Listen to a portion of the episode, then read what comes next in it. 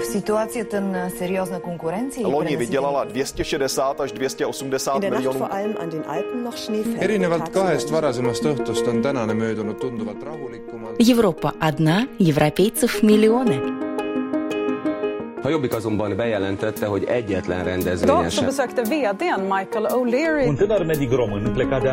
țară Разные взгляды на жизнь в программе «Европа лично». Эстонские неграждане, кто скажет последнее слово, Брюссель или Таллин? Кто поставит точку, это все-таки правительство. Безвиз пришелся кстати. Главными сборщиками ягод в Финляндии в этом году стали украинцы. Украинские и российские сборщики за короткий ягодный сезон могут заработать столько же, сколько за год на родине. А также в бассейн без буркини Чехия против мусульманских одежд, закрывающих лицо и тело, венгерские курильщики первыми в ЕС изучают унифицированные пачки сигарет и тату как социальный проект. Мир искусства живет за счет коммерции. Все покупается и продается. И мы решили довести это до абсурда. Ну что ж, подходит к концу еще одна европейская неделя и некоторые ее итоги в сегодняшнем выпуске радиожурнала «Европа лично». В студии Андрей Хуторов. Здравствуйте.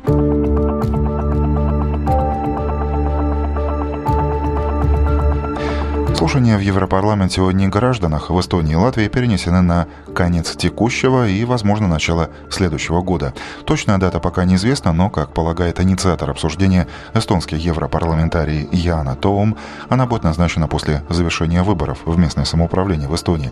Впрочем, главное слово в этой истории скажет не Брюссель, а Таллин, так считает обозреватель эстонского радио 4 Маргарита Черняева. Суть вопроса заключается в том, что русскоязычные европарламентарии от Эстонии Яна Том, от Латвии Татьяна Жданока и Андрей Мамыкин хотят добиться поддержки Европарламента в вопросе предоставления негражданам Эстонии права состоять в политических партиях голосовать на выборах в Европарламент, а негражданам Латвии право голоса на муниципальных выборах и выборах в Европарламент. Несмотря на то, что чуть более года назад в Европейский парламент была передана и соответствующая петиция, подписи под которой поставили свыше 20 тысяч неграждан Эстонии и Латвии, слушание было решено перенести, поясняет евродепутат от центристской партии Яна Том. Почему это все время откладывается? Во-первых, есть противодействие группы депутатов, которые вокруг этой темы, как бы хотелось бы остаться корректно, но скажу прямо,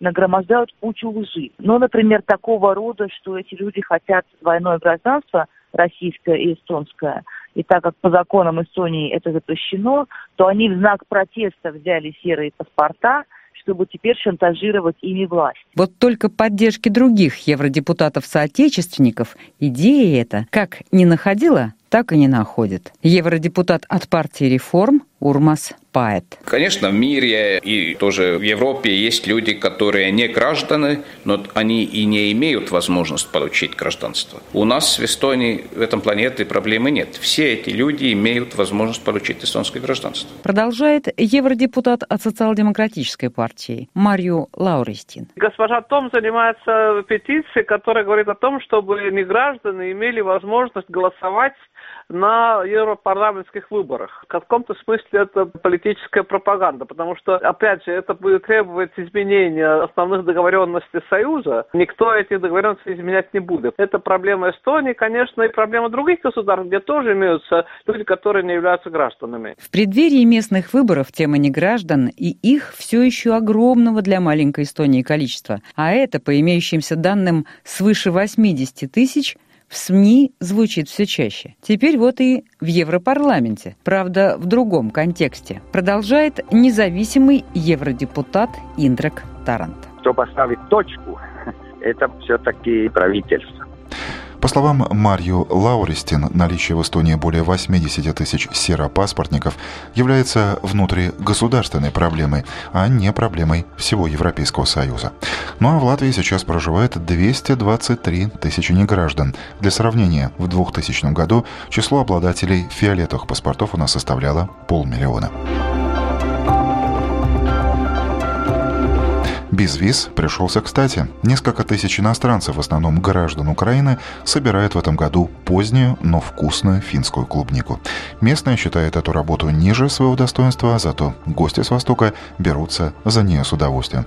Тем более, что за один сезон сбора ягод в Финляндии можно заработать столько же, сколько в Украине за год, рассказывает журналист финской телерадиокомпании Юлия Ливан Тватладзе. Для аспирантки Харьковского сельхозуниверситета Анны Корнеец работа на клубничных грядках – это интересный и полезный опыт. Хотелось э, узнать э, традиции э, новой страны, побывать в гостях, посмотреть, как здесь живут люди и заработать денег, как приятный бонус. В этом году на финских клубничных полях трудятся около 9 тысяч украинцев и 1500 россиян. Работа нелегкая, но, как говорят сборщики, им не привыкать. Ну, в общем, я бы не сказала, что мы сильно тяжело. Мы привыкшие мы, люди, мы так как вот мы ну, с Украины, да. Украина, мы Россия. сельскохозяйственная страна, поэтому... Это наше все, родное. Э, на земле выросли, так сказать. За один час можно собрать около 10 килограммов клубники. Украинские и российские сборщики за короткий ягодный сезон могут заработать столько же, сколько за год на родине. Часть денег, правда, остается в Финляндии, когда у женщин выдается свободное время. Естественно, как все женщины, любим шопинг. Очень любим. Это у нас болезнь все. Нам любой час нужен, чтобы только шопинг. Тогда мы отдыхаем. В следующем году, скорее всего, в Финляндию приедут еще больше украинских сезонных рабочих, так как между ЕС и Украиной введен безвизовый режим. А вот для россиян процедура получения финской трудовой визы вряд ли изменится. Кстати, гастарбайтеров ждут и на латвийских плантациях. По словам фермеров, украинцы очень хорошо зарекомендовали себя на сборе ягод и фруктов и в прошлом году.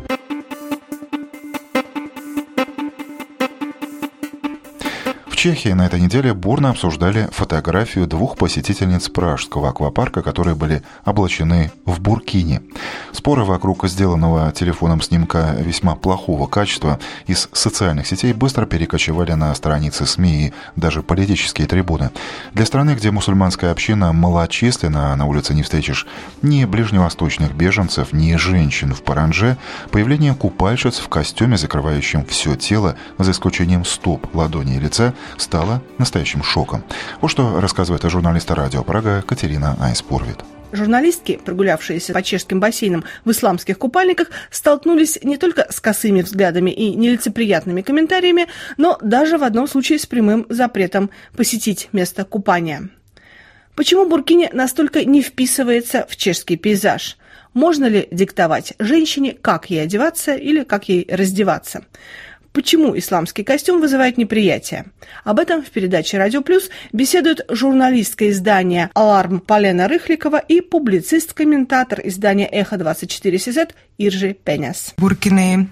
У нас эта дискуссия приняла некий странный оборот, поскольку ставится знак равенства между Буркини, исламом и терроризмом, и все это еще заворачивается в некие рассуждения о гигиене и женской свободе. Однако полагаю, что единственное, что там играет роль, так это атмосфера исламофобии. Иржи Пеняс видит в Буркине знак радикализации мусульманского меньшинства Европы.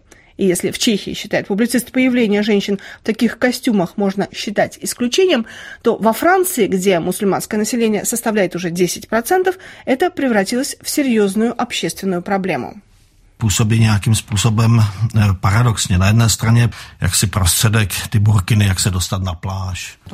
Тут есть определенный парадокс. С одной стороны, буркини позволяет попасть на пляж и выкупаться. С другой стороны, это перенос того, что связано с исламским фундаментализмом, жестко диктующего женщинам, как они должны одеваться, в пространство, которое до сих пор было свободно от подобного дискурса. Освобождено. Ежи Пеняс считает, что с помощью буркини Буркине на европейские пляжи и в бассейны проникают законы шариата, а это уже опасно. Тут также можно вспомнить высказанное недавно опасение министра труда и социальных вопросов Михаилы Марксовой, которая считает, что появление большого числа женщин в Буркине создаст ситуацию, при которой другие женщины почувствуют некое давление, заставляющее их быть более одетыми, чем сейчас. Сейчас твердо можно сказать лишь одно. Эта дискуссия еще далека до завершения, и чешскому обществу предстоит выработать свое отношение к появлению на местных пляжах женщин в Буркине. К слову, недавно Европейский суд признал обоснованность запрета на закрытие лиц традиционной мусульманской одеждой. Ну а судя по реакции латвийских политиков, вскоре подобное табу появится и в нашей стране.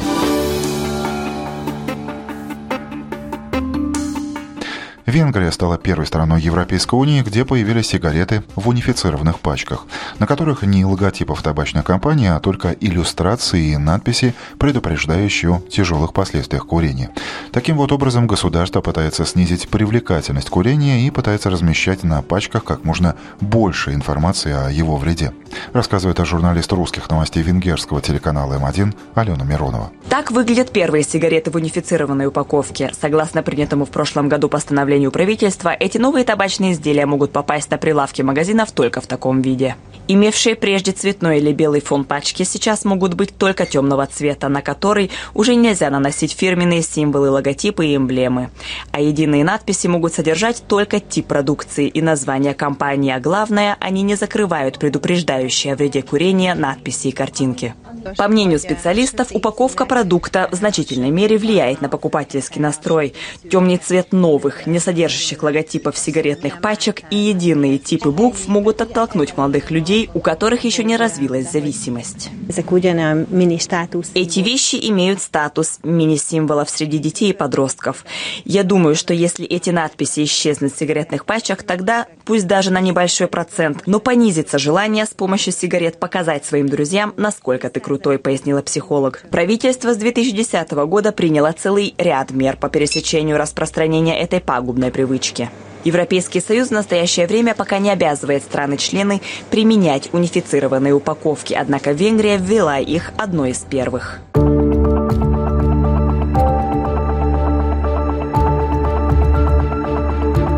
Известное выражение на «деревню к дедушке», произнесенное с радостной интонацией, вполне может стать слоганом направления в польском туризме, которое в последнее время приобретает все большую популярность.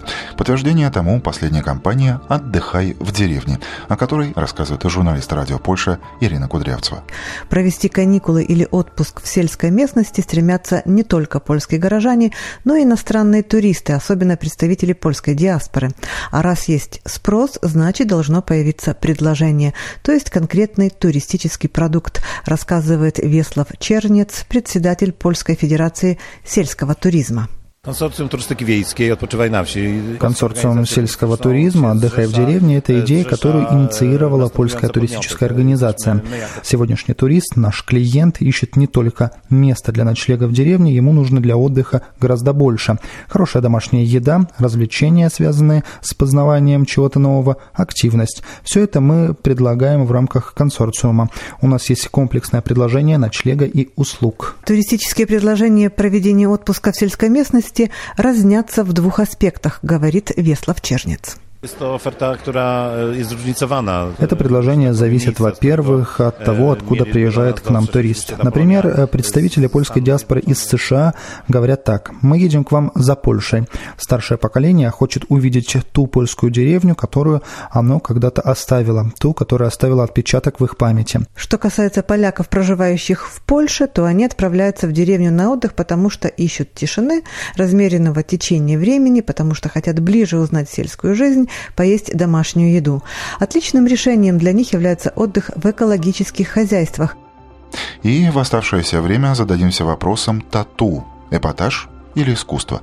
Татуировку на спине эксцентричного швейцарца Тима Штайнера купил за 150 тысяч евро некий коллекционер.